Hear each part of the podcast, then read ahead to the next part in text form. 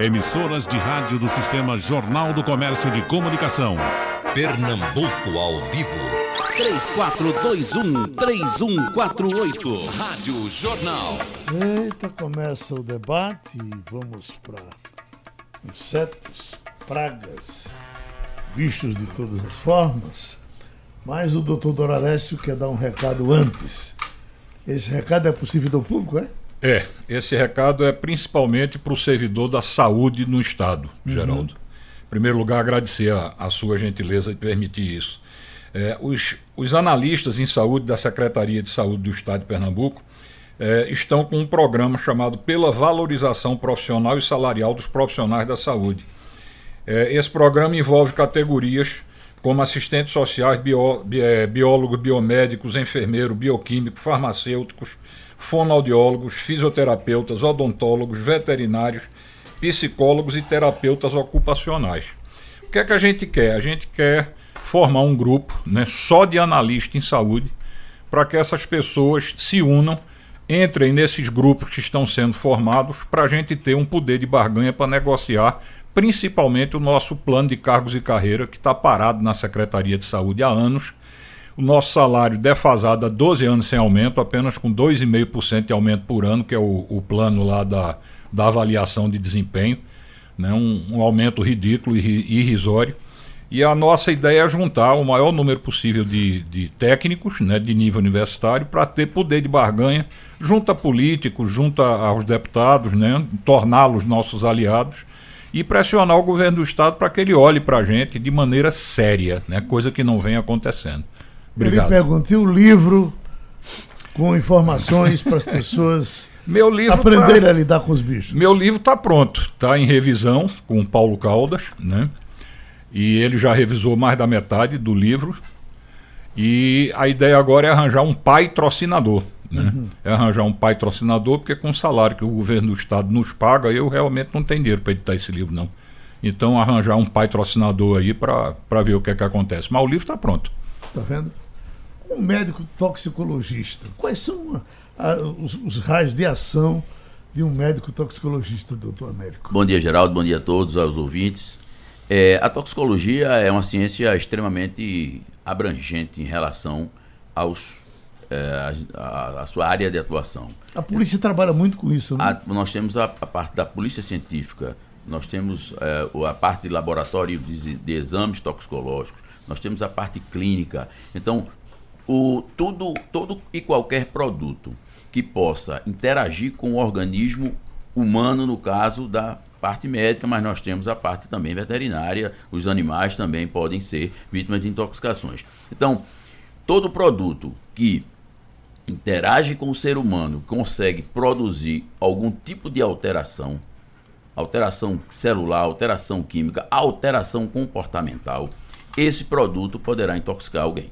Veneno, o senhor trabalha com isso também? Todo, né? É, isso aí uhum. é, é, nós temos os venenos que são usados na agricultura, Uhum. E nós temos um problema sério ainda, porque muitos desses produtos da agricultura são utilizados até mesmo em ambiente é, urbano e doméstico, e para matar rato, por exemplo, a questão do chumbinho, do granulado, do agrotóxico granulado, que ele é, mata um rato, mata, mata um ser humano, mata, mas não é um raticida. Ele é um produto de uso agrícola, uhum. que está de forma errada, de forma é, divergente com a sua ação, sendo utilizado como raticida. Mas ele não tem, ele não tem efeito raticida. O senhor foi do HR quantos anos, doutor Américo? Eu acho que uns 20, Geraldo. Uns 20 anos. Eu acho que sim. É, é, é que num tempo mais distante, era comum a tentativa de suicídio por envenenamento. Parece que isso diminuiu depois, as pessoas partiram hum. para outras coisas, não? Não, Geraldo, é que é, esse tipo de atendimento é diferente da, de outras formas de tentar suicídio, que são é, praticamente é, efetivas, ou mais efetivas, as pessoas tomam uma quantidade, por exemplo, de medicamentos, mas essa quantidade não se torna uma dose tóxica. Ele toma um, um, um veneno um raticida doméstico, que são os cumarínicos, mas ele não se torna efetivo. Então, isso nem sempre chama atenção. O que chama mais atenção é quando alguém envenena uma família, uma criança, é, coloca numa comida, no alimento, e isso tem uma dimensão maior na imprensa. Mas o, o envenenamento continua. A saída do Centro de Toxicologia do HR como serviço de referência passou a ser um serviço de atendimento apenas telefônico e esses pacientes que eram atendidos é, predominantemente no Hospital da Restauração, eles passaram a ser atendidos em vários hospitais que têm atendimento clínico. Então, isso ficou pulverizado e a gente não tem mais aquela evidência, aquela coisa uh, que dava mais, uh, chamava mais atenção em relação à imprensa. Mas os envenenamentos, a tentativa de suicídio, ela continua utilizando os venenos. O que aconteceu foi uma mudança nesse tipo de produto. Se usava muito, por exemplo, um, um, um raticida chamado de 1080. Esse produto, na década de 70, ele foi proibido de ser fabricado e comercializado no Brasil. Então as pessoas passaram a utilizar o, o, os inseticidas líquidos, que ele continha um carbamato líquido e é, posteriormente veio o uso dos aerosóis né? Uhum. Esse, esses, esses inseticidas que são domésticos é, é, na, na, na, atividade do uso de spray. Então, é, aí as pessoas passaram a procurar outros produtos. Sim. Veio aí a época de, do, é, é, do, do, do raticida granulado que passou a ser introduzido é, como produto para tentar suicídio. Além dos medicamentos, que os medicamentos são os produtos que mais levam pessoas as emergências por tentativa de suicídio. Houve um tempo que se dizia que se você consumisse leite, ele tirava o efeito do veneno. Isso. É, não, isso faz aí. Faz sentido? Não, isso não faz sentido. É, muito pelo contrário. Se você tem os produtos, como por exemplo o querosene, ele é um produto que é, ele, ele não se dissolve na água, então ele não é hidrossolúvel, uhum. mas ele se, se, se dissolve e se mistura com as gorduras, então ele é lipossolúvel. Os, quando você dá leite para quem tomou querosene, ele aumenta, ele pode aumentar a absorção do querosene. Muito Sim. pelo contrário. Isso é uma coisa cultural que a indústria não tinha como utilizar a EPI, não tinha uma fiscalização, não se protegia o trabalhador de forma efetiva. Então o cara dizia, olha, ele vai trabalhar com produto químico, dá uma lata de leite a ele, um, aliás, dá um litro de leite a ele e ele está protegido. Se fizer mal, se ele morrer, é um problema dele. Se ele adoecer, é um problema dele. Mas o leite, como patrão, eu dei. O leite, como uma pessoa que estou trazendo uma proteção para o trabalhador, ou o próprio trabalhador, por, por, por uma ação espontânea, ele tomou o leite, ele se sentia protegido. Mas na realidade ele não tem essa proteção. Tem um caso, por exemplo, do, de, de, incêndio num grande prédio de São Paulo, é, e que alguém soltou na imprensa que o hospital precisava de leite para tratar as pessoas envenenadas pela fumaça. E as pessoas foram para lá fazerem, é, fizeram fila para entregar leite. Houve um segundo grande incêndio, que não sei como é o nome do prédio, Joel, não Joel, sei, é. é, mas o segundo grande uhum. incêndio, é, antes da imprensa se pronunciar, as pessoas estavam fazendo fila para entregar leite na porta do hospital. Uhum. É? Então, isso é uma coisa que culturalmente se inventou como sendo um produto. O povo aprende errado e vai em frente. Aprende errado e vai em frente, né? Como um produto que ele tem uma, ele é um alimento é, importante e, por isso ele protegia. Mas do, é, é importante entender que o leite ele não é antídoto, ele é um alimento. O leite ele pode muito pelo contrário aumentar a absorção de alguns produtos. Doutor de Israel Patrício, é, você... o senhor é controlador de pragas. Eu lhe pergunto, quais são os animais que, os bichos que formam pragas? Eu posso dizer que tem uma praga de rato? Lógico. Rato? Sim. Uhum.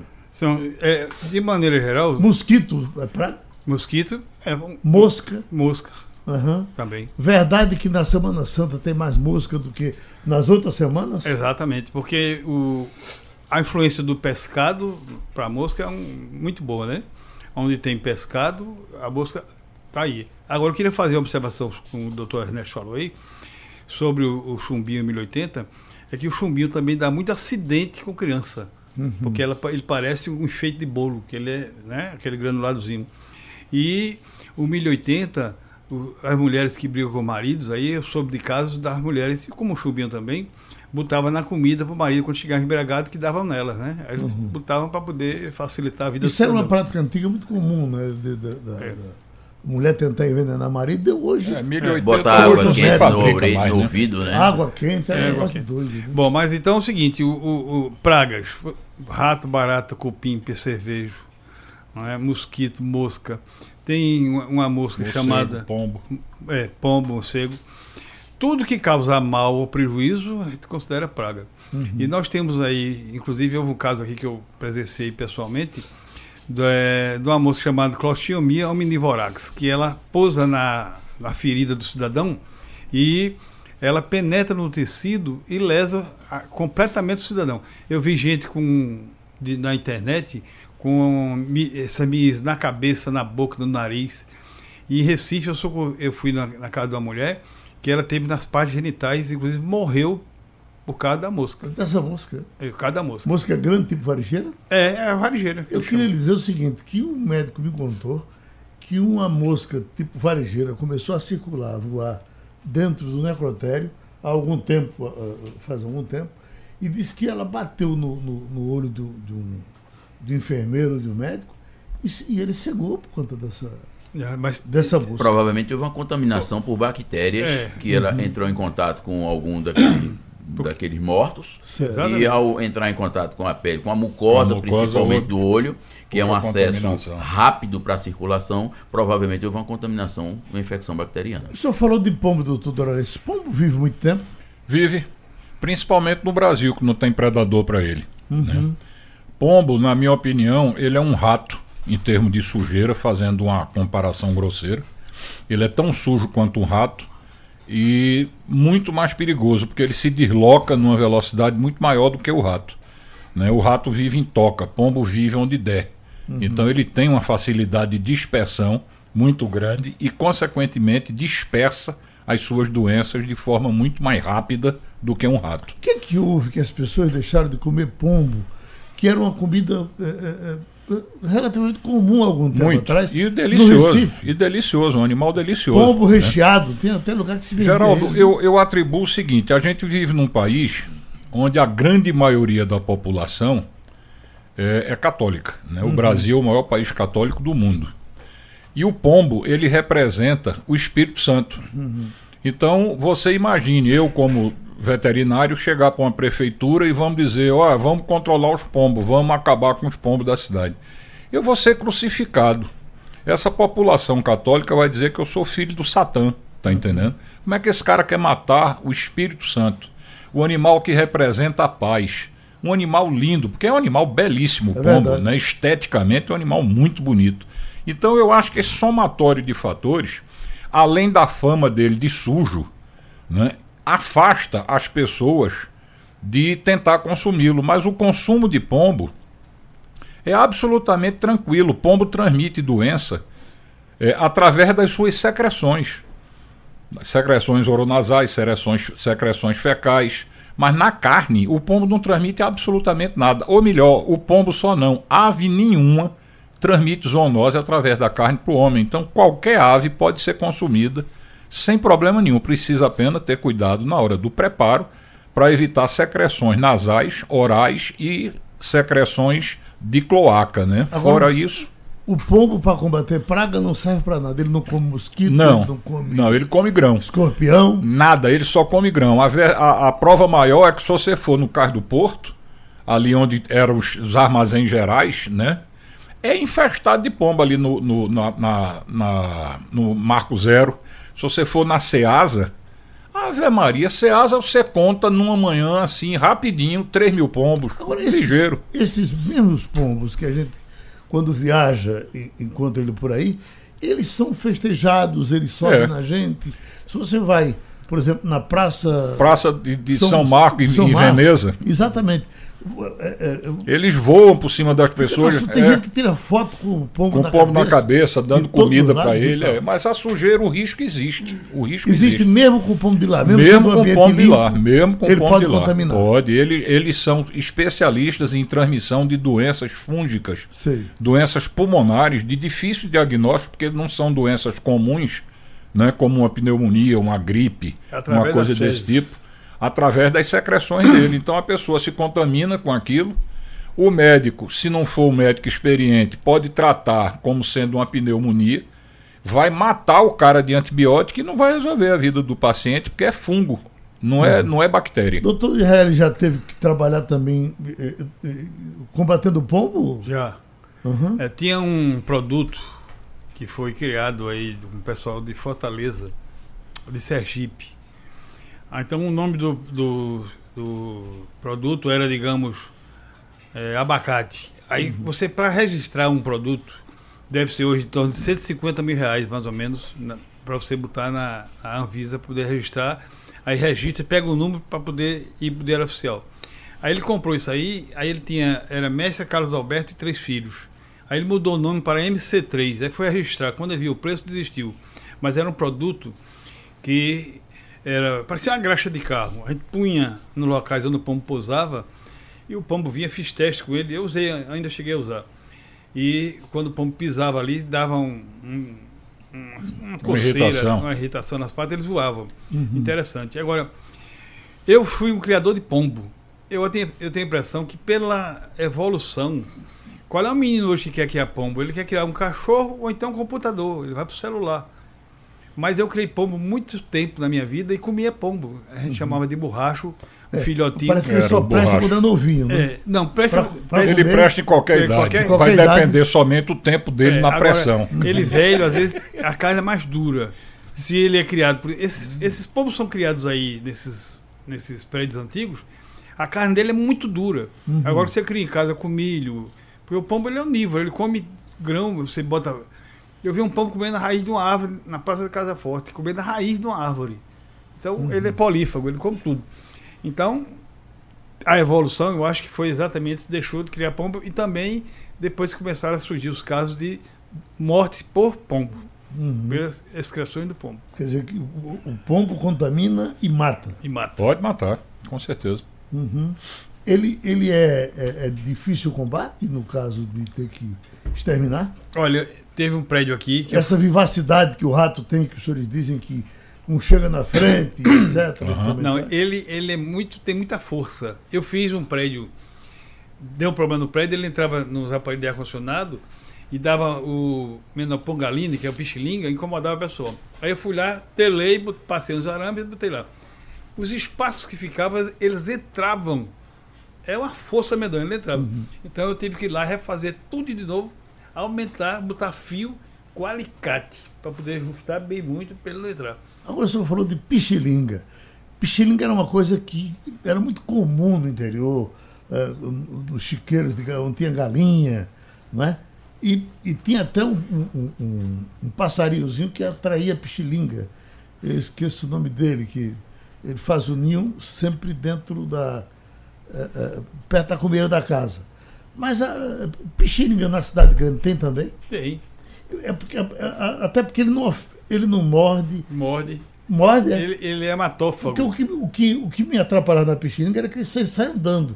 E como é de um montão de pichilinga, uma atrás da outra, você endoida com, só com a caminhada dele em cima de você. Em, em Amaragi, deu uma crise de pichilinga em Amaragi e parou. O roxinol atraía pichilinga. Não, toda, toda ave tem pichilinga. É? é.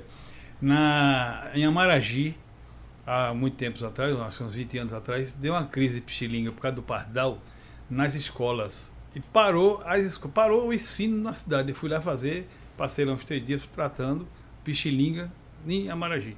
Antônio Cavalcante dizendo, doutor Daraleste, ele é de Jardim São Paulo. O morcego fez cocô na boca de um colega quando ele estava dormindo. Esse colega teve uma doença que quase morre. Ficou magro demais, foi tratado e depois se curou.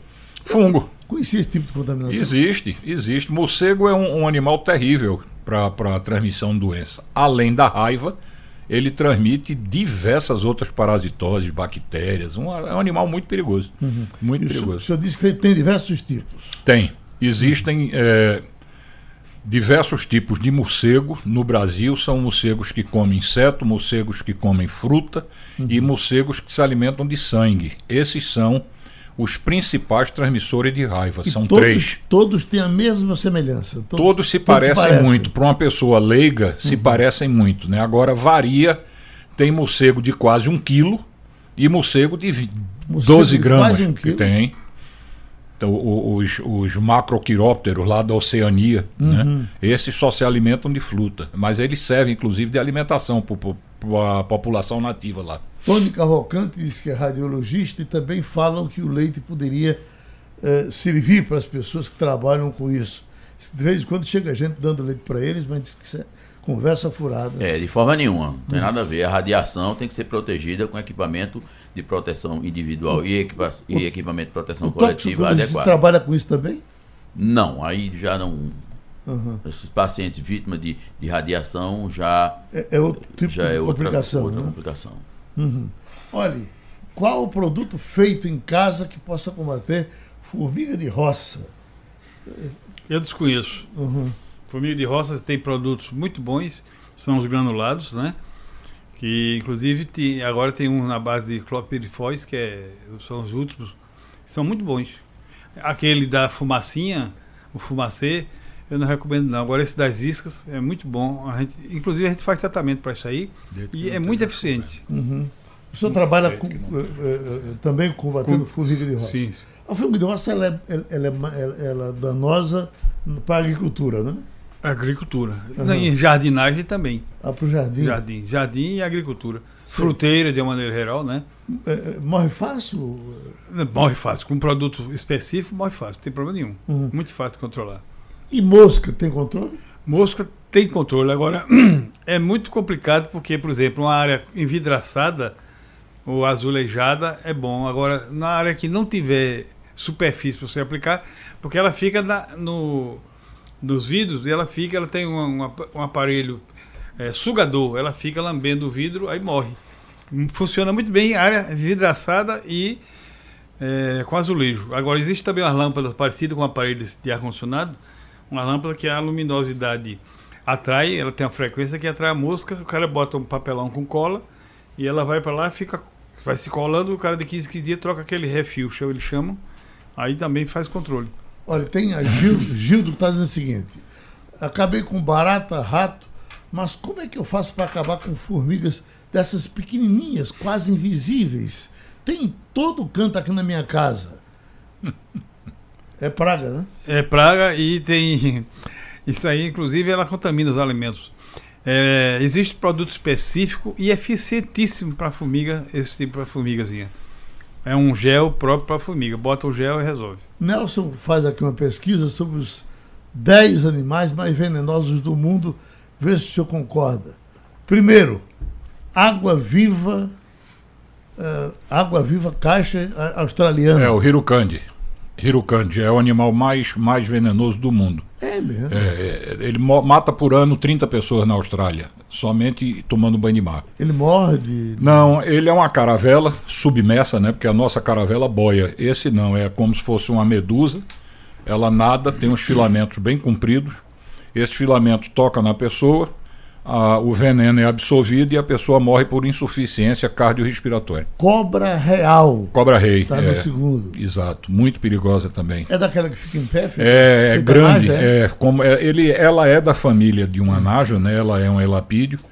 É um animal que pode passar de 4 metros, né? É um animal bem grande e, E é- tem veneno para matar 15 E pessoas. diferentemente da nossa cobra que não ataca, ela só quando ela. Não, a cobra real ela é agressiva. Ela- ela ataca. Uhum. Ela é agressiva. Não, eu não digo que ela ataque, mas na hora que ela se sente ameaçada, ela não fica esperando Ela a agressão. Ela se defende por antecipação. Agora, polvo é o terceiro. O povo, o Polvo povo anéis malhado azuis. e anés azul, também da Oceania, muito perigoso. É um animal muito pequenininho. Apareceu um tempo desse aí, um bichinho bonitinho na Praia de Piedade. Será que não seria isso? Não. Não, não. Não, o, né? o, povo ele não tem registro dele no Atlântico, não.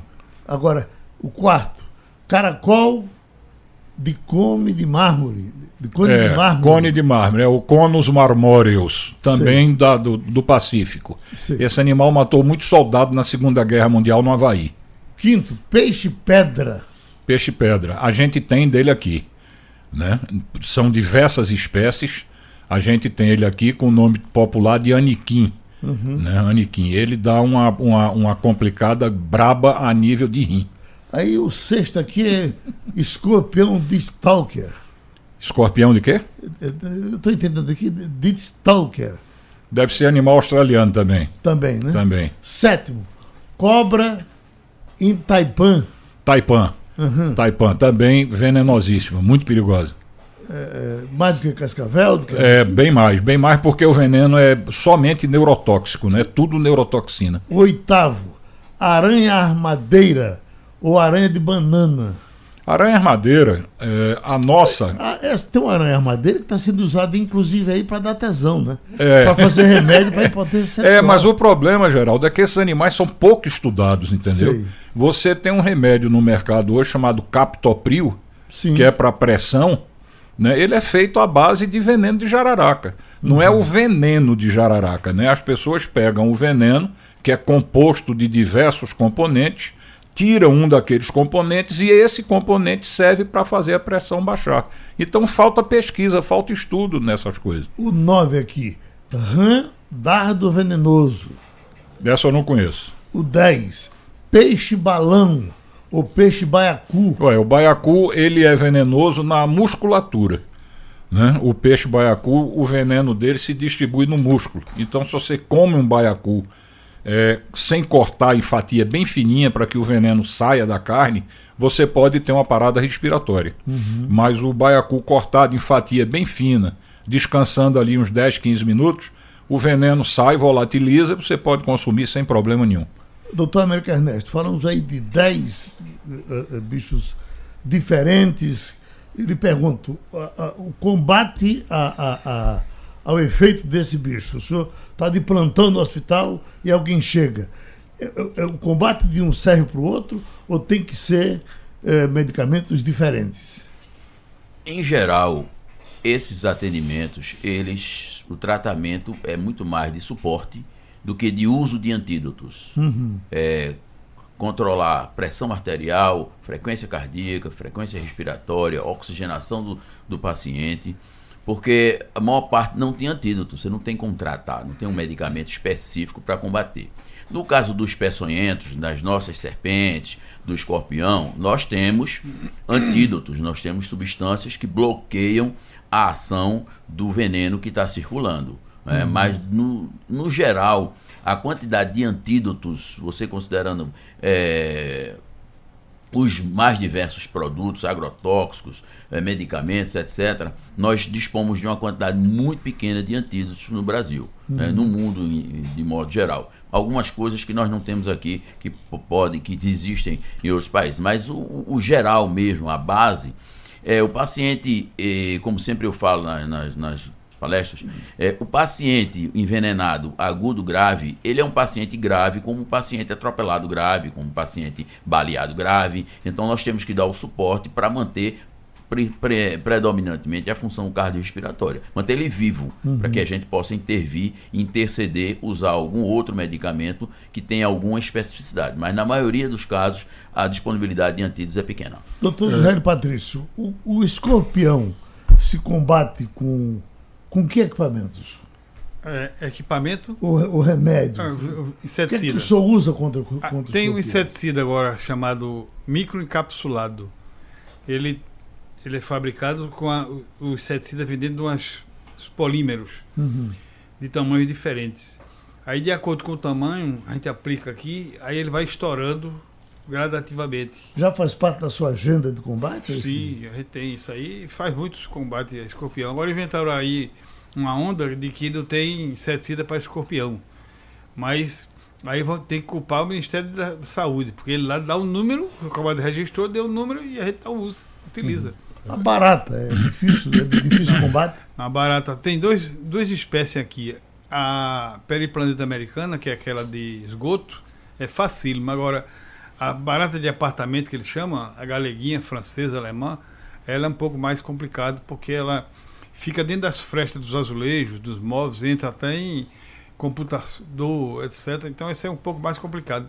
Mas se resolve, tem produtos muito bons que a gente aplica. Geraldo, Oi. só complementando o que o Américo falou, o negócio de antídoto, é, isso é, uma- é até uma dica para o pessoal que mora em praia. Acidente por animal peçonhento, marinho, né, peixe, é, caravela, essas coisas. Para peixe, principalmente, caravela não, peixe. O antídoto é água quente, água morna. Não água quente, que água quente você vai transformar o cara num queimado. Mas água morna, aquela água que chama-se de esperta, água esperta. Uhum. A pessoa normalmente se acidenta ou no pé ou na mão. Então vai colocar a mão ou o pé, o local que foi picado, dentro da água morna, é, manter essa água morna por uns 20 minutos e cada vez que o veneno passar naquele ponto que está aquecido, o veneno vai se destruir, uhum. a peçonha vai se destruir, ela é termolábio.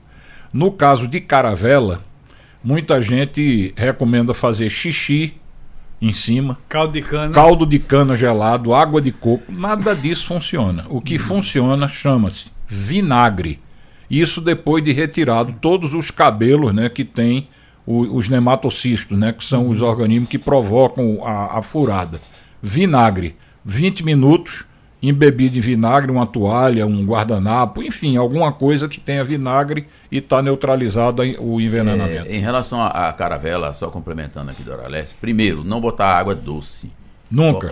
É, irrigar, molhar essa região com a própria água do mar. Até que você disponibilize do vinagre, porque ele contém o ácido acético e esse produto ele neutraliza a ação da toxina e deixa lá, como ele falou, embebido. A questão, só complementando aqui, de, de, Patrício, é a questão do escorpião e da barata, e principalmente do escorpião aqui na nossa cidade e nas cidades de modo geral, é, os lugares onde se conseguiu um certo controle do, do, da praga de escorpião foi na intervenção urbana, organização urbana, a, o destino adequado do lixo, é, o, o, a, a, o esgoto o saneamento, enfim, é a estrutura da cidade, a organização da ocupação urbana. Isso sim ajuda muito no combate à praga de escorpião urbano. Doutor Dona Leste, e as aranhas? Existem muitos tipos? Existem muitos. Mas no Brasil, com importância médica, animal que possa provocar acidente grave, só uma.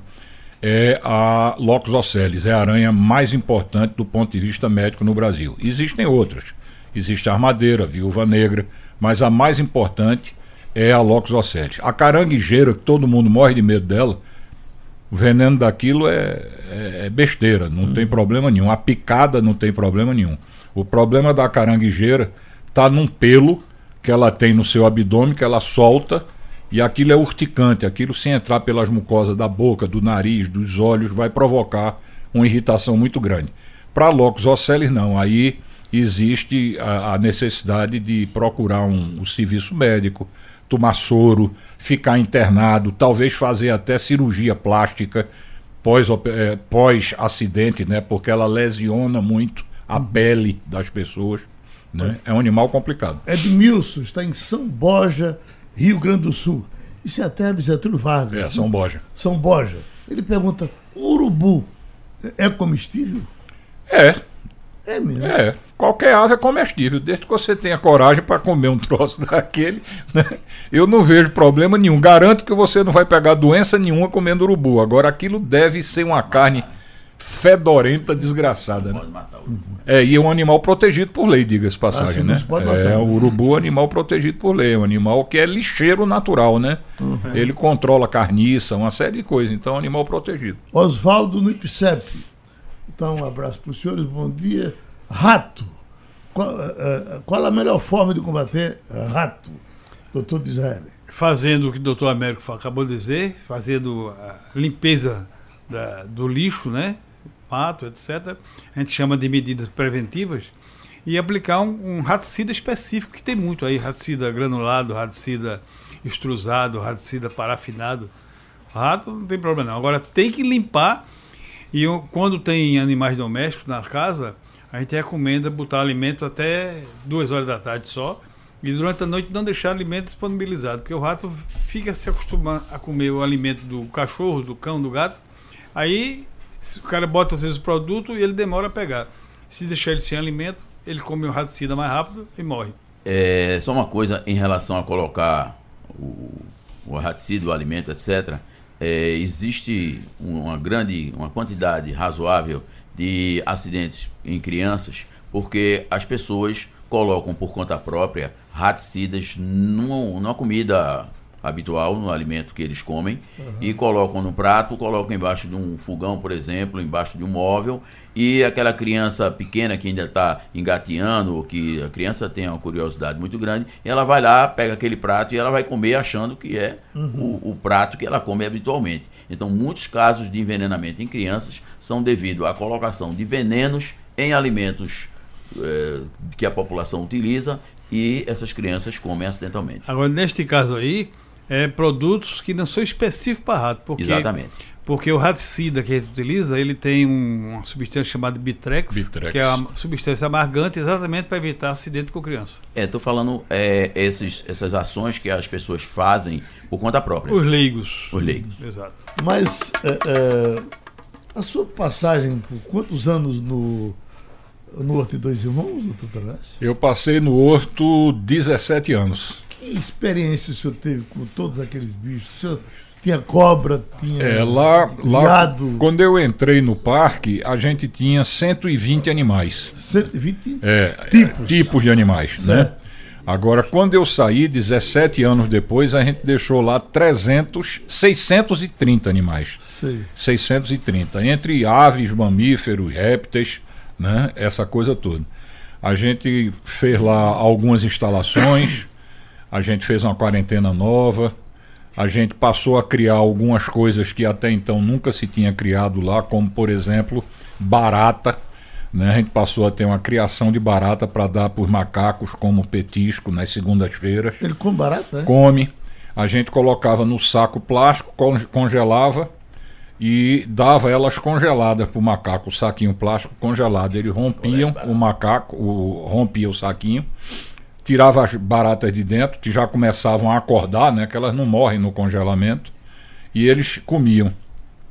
Então tinha alguns petiscos assim para a cobra sucuri, que era uma cobra sucuri grande que a gente tinha lá, não sei se ainda está por lá. A gente dava pato vivo, né? Colocava o animal vivo para elas.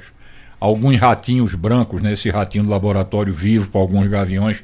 Isso a gente não podia fazer durante o dia de visitação, porque as pessoas ficavam chocadas, né, com o senhor isso. descobriu alguma inteligência nesses animais? Até os mais inadestráveis, o senhor encontrou animais. Então, olha, A, a onça tem alguma inteligência? O leão. Geraldo, é, leão não dava para brincar, né? Com felino grande você não, não tem como brincar, né? Mas na jaula da, da ursa, por exemplo, a ursa preta que tinha lá, uma ursa do Himalaia, a gente entrava com ela solta.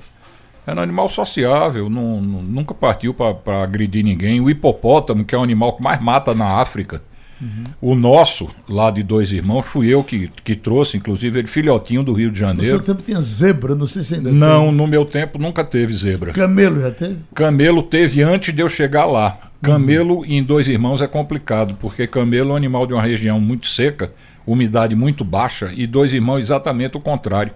A umidade lá é muito alta, camelo normalmente desenvolve problema pulmonar. O senhor sabe que a gente tinha um grupo que passava trote, que ligava pro outro e quando alguém atendesse, por gentileza, pode chamar o doutor, Doutor Leão, é. Esse, esse ainda peguei lá. Pegou Deve ter sido você, porra. Olha, ah, o pássaro que chamamos de pardal. Hum. Para que serve esse pássaro? Nada. Para encher o saco. É? Aqui em Recife, para encher o saco. Pardal foi trazido para o Brasil para comer um bichinho chamado lacerdinha, que dava muito nos oitizeiros do Rio de Janeiro. E trouxeram o, o pardal para cá. Pardal é africano, né? Mas Parece que hoje tem no mundo todo. Tem, né? mas não tinham nada que ter trazido para o Brasil, porque o o- o tico-tico brasileiro faz o mesmo papel do pardal, até porque é da mesma família, do mesmo grupo do pardal. Mas trouxeram o pardal para o Rio, do Rio ele foi para São Paulo, foi para Minas, foi para Bahia, pra... e hoje está do Acre ao Rio Grande do Sul. Agora, é verdade Criou-se que um ele- problema. É verdade que ele come os ovos dos outros? e- Eh, Não, Geraldo, ele não come os ovos, ele simplesmente toma os espaços. Ele reproduz tanto que os outros não, não tem como concorrer com ele. Recife hoje, você não vê mais canário. Agora ele não canta, ele não dança, nada, ele não faz nada. nada. né? Você não vê mais canário em Recife. Rolinha você está começando a ver. Pelo menos onde eu moro, lá na praia, já tem muita rolinha. Eu, eu saio cedo com meu, com meu cachorro para a praia, já tem muita rolinha na praia. Fogo pagou. tá certo. Mas canário você não consegue mais ver em Recife. Os pardais afugentaram todos. Sei. ah, ah, a rolinha, por exemplo, que no interior se mata com muita Muito. facilidade. É. Ah, ah, ela, ela é protegida na. na- Todo animal, todo animal de fauna nacional é protegido Mesmo por lei. esse que tem de, de monte? Mesmo os que tem de monte. Não é protegido por lei, por exemplo, pardal, porque não é uma fauna brasileira. O pombo é protegido? Não, o Não é. pombo, o pombo para você sacrificar, você deve fazer uma comunicação para o IBAMA. Existe uma instrução normativa do IBAMA que autoriza o extermínio de pombos, desde que esse, essa solicitação de extermínio seja justificada por um órgão de saúde, né, por um órgão público, que mostre ao IBAMA a necessidade de capturar e sacrificar esses animais, por uma questão de, de saúde pública mesmo. Doutor, se eu quiser comprar um papagaio falador, dizem que os faladores são de Sergipe, os daqui não falam. Não, isso é conversa. Isso. O papagaio falador é o Amazônia estivo, é o que tem a, a testa vermelhinha. Aquele é o mais falador. E aquele que tem um, um vermelhão da asa? É o vermelho, uma janela vermelha na asa. Todos eles falam. Agora, uns falam mais, outros falam menos. Sei. Mas papagaio, de um modo geral, todo ele fala. Se quiser comprar, não tem problema nenhum. Você procura um criadouro registrado no IBAMA, que emite nota fiscal. Você vai comprar um papagaio anilhado, chip. né? Um animal muitas vezes já chipado, né? Aí não tem problema nenhum. Agora, ir ali no mercado X, né? Para comprar um papagaio, você pode até conseguir comprar. Agora está cometendo um crime e pode se complicar. E ele, às vezes não é de tão fácil a convivência, ele Não. estranha a pessoa. É. Papagaio, ele, ele pode gostar de você, né? Ou não. Papagaio é um animal meio, meio esquisito, meio temperamental. Lá no zoológico eu tinha diversos que as pessoas desistiam de tê-lo exatamente por barulho ou por não gostar, por ser agressivo, então doavam pro, pro zoológico. Roberto Cavaleiro, crio coelhos. Existe alguma proibição ou contaminação que o coelho possa passar? Não, não, não. O coelho eu já criei em aldeia quando eu morava lá e não vejo problema nenhum na criação, desde que ela seja uma criação bem orientada, limpa, né? um, um coelho instalado numa gaiola de arame com bebedouro automático, né? limpeza nos comedouros. Esse que cria solta, o lebre, é? É, aí isso aí não Come dá certo. Não. um- Isso aí não dá certo, não. Come Coelho roupa. no chão, coelho no chão significa, no mínimo, no mínimo, sarna. Uhum. No mínimo ele vai pegar uma sarna. Antônio, tem uma criação de canário do império. Limpa as gaiolas todos os dias. Mesmo assim, eles podem passar alguma doença? Não, é pouco provável, porque esses animais estão em cativeiro, eles não têm contato com coisas eh, perigosas, vamos dizer assim, do lado de fora. Né? Eles vivem em ambiente absolutamente controlado. O perigo aí é praticamente zero. Doutor Israel Patrício, o cupim, ele tem tempo para dar? Ele, dá em todo, ele aparece em todos os tempos? Não, ele tem a revoada nupcial. Tá certo. Revoada nupcial. Na, normalmente, nas tardes chuvosas, né, tardes nubladas, eles voam, depois vai para o solo, perde as asas, acasalam e faz. Reproduzem feito a tanajura, a formiga? É? É, é parecidíssimo, é um Sei. ciclo parecido. E depois que ele se instala, ele vai procurar o imóvel, um- a madeira para comer. E pode ser na árvore, ou pode ser na residência do cidadão. Sei. É fácil de combater, é, mas ele é muito silencioso. Às vezes tem, você tem um armário lá, tá fechadinho, e daqui a pouco quando você vê, ele, tá, ele comeu tudinho. Você viaja, eu vi um caso do cidadão viajou, passou três meses fora, quando chegou não conheceu o apartamento dele. Quando ele abriu, isso não é minha casa. Inclusive saiu na televisão essa reportagem, ele mostrando. Come tudo. Tem casas até que são desvalorizadas por conta do cupim, que eles derrubam praticamente as casas. Derruba, pode derrubar o telhado todinho. Ele, ele dá prejuízo muito grande. Mas se o senhor pega uma bronca dessa, um cupim num estúdio desse aqui, por exemplo, invadido por cupim de todas as formas. Tem como controlar o seu Tem, tem como controlar. Sem problema nenhum. Agora, Uhum. agora, tem um detalhe. A gente tem um, fazendo tratamento contra o cupim aqui, tem que passar uns 8 dias, 10 dias, sem ninguém trabalhar aqui dentro. Ah, porque sim. não tem aeração. E o produto que a gente aplica é líquido, e ele para secar ele tem que evaporar. E esse vapor é que faz a intoxicação da pessoa. Ele faz o ninho dentro da própria casa ou ele, ele vem de fora para Ele dentro? pode fazer de fora e pode fazer dentro de casa. Ele, às vezes faz dentro do forro. Ele faz entre a- os vãos perdidos, que a gente chama, né? Entre Uhum. uma laje e outra. Mas daí resolve, não tem problema nenhum. Aqui na Iputinga, cri... ah, Canário do Império, deixe. ah, tem muita gente querendo perguntar e vamos privilegiar isso hoje. Crio meus cachorros dentro de casa. eles dormem na minha cama. O senhor desaconselha isso? Desaconselho. Cachorro é cachorro, por mais limpo, por mais bem tratado que seja, é cachorro. Né? Eu crio cachorro, crio desde menino e, e não gosto de cachorro na minha cama. Cachorro tem que ter o lugar dele. Lá de fora. Imagina o doutor Américo que tem medo de cachorro. É verdade. Cachorro é no quintal. Cachorro e eletricidade, eu tô correndo. Mas a, a disciplina do cachorro, doutor Doralésio, é importante que se dê disciplina. Claro, é, eu tenho. Ele eu parece tenho- até que gosta de ser. De ser mandado, de ser comandado. é. Uhum. Eu tenho uma, uma Fox Terra inglesa, já está comigo há 12 anos. Eu desço com ela todo dia, 5, 5 e 15, 5 e meia da manhã. Desço para ela fazer o, o serviço dela lá. Evidentemente que eu desço com um saquinho plástico depois para pegar. É isso que eu perguntar. E ela desce solta comigo. Ela, ela tem alguns comandos, eu não digo que ela seja adestrada, mas algumas coisas como fica, junto, não. Ela obedece assim numa boa. Tanto é que ela desce comigo solta, encontra com outros cachorros na rua e não, não, não cria problema não. Você precisa entender que quem manda é você. Né? Cachorro, cavalo, essas coisas precisam ser dominados, não não não eles virarem o comandante da história de jeito nenhum. O, o cavalo é de fácil adestramento? É, cavalo é uma coisa, uma, uma relação muito interessante. É, quando eu trabalhava com, com um grupo aqui que tinha fazenda de criação de áreas de, de, de quarto e milha e, e apalusa, a gente tinha uns garanhões lá que eu montava nos garanhões para entrar no cercado das éguas no cio. Eu entrava montado a cavalo. Um dos garanhões. Ele E começava nunca- a se animar lá quando via uma égua no cio, eu dava duas balançadas na rédea, ei, rapaz, que é isso tal, e voltava com ele e mandava buscar a égua. Alexandre de Souza diz o seguinte: a minha mãe ganhou um sabiá ah, há sete anos. Ela faleceu e eu estou com o sabiá em casa. No, é, é cativeiro, ela está na gaiola. Isso é proibido? É. É um animal silvestre, né? No caso do sabiá, é um animal protegido por lei. Ele tem duas opções. Uma é se livrar do animal, entregando o animal ao IBAMA, ou a outra é procurar o IBAMA e tentar ser o depositário fiel desse animal.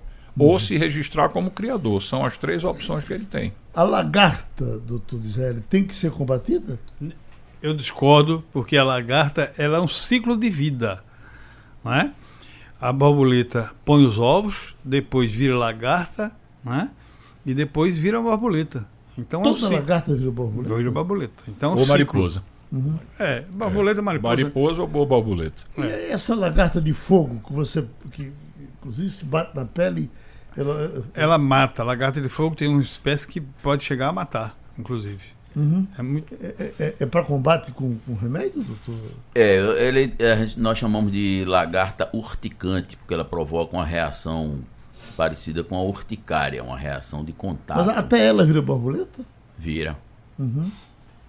É, e não existe um tratamento específico. É, geralmente é medicação para dor, corticoide, anti-inflamatório, dependendo do caso. Se isso evolui, porque as pessoas às vezes coçam com a mão suja, contaminam, é, evolui com infecção bacteriana local. Então, é, o tratamento é caso a caso. A cigarra, é, nasce cigarra e morre cigarra ou é uma transformação também, doutor? Na cigarra, morre cigarro. Cigarro é cigarro. Cigarro é Ela cigarro. nasce cigarro e morre cigarro.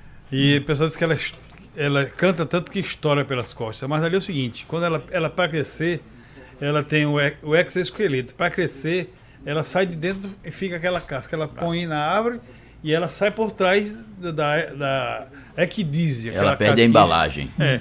e Tira o cria uma nova embalagem. Exatamente. Ela é, é- é de algumas regiões específicas ou ela está em qualquer canto? Não, eu não, não Gravatar é uma peste. É. É, Gravatar é uma aldeia- praga. É. Mas eu, eu ouvi poucas cigarras. Não, você vê, andando no mato você vê cigarro. Você andando no mato você vê cigarro.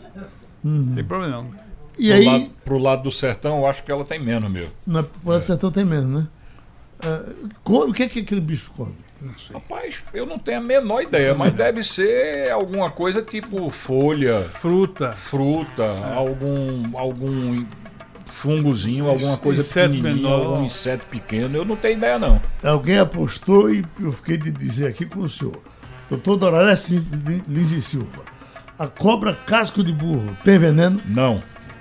Não Pode tem- trazer que eu faço morder aqui na sua frente. São terminologias de cada região. Então, tem região que chama uma de- determinada serpente de casco de burro. Em outra região, eles chamam outra serpente de casco de burro. Então, vão nominando de acordo com É por regiões. isso que existe nome científico. E- Para não ter perigo de você botar o nome casco de burro na cobra errada. Agora, em Pernambuco, a casco de burro pernambucana não tem veneno. A fama dela é porque ela, em determinada fase da sua vida, ela se parece muito com a jararaca.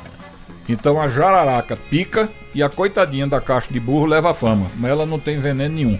Cobra peçonhenta brasileira, a única que brilha é coral. Todas as outras são opacas.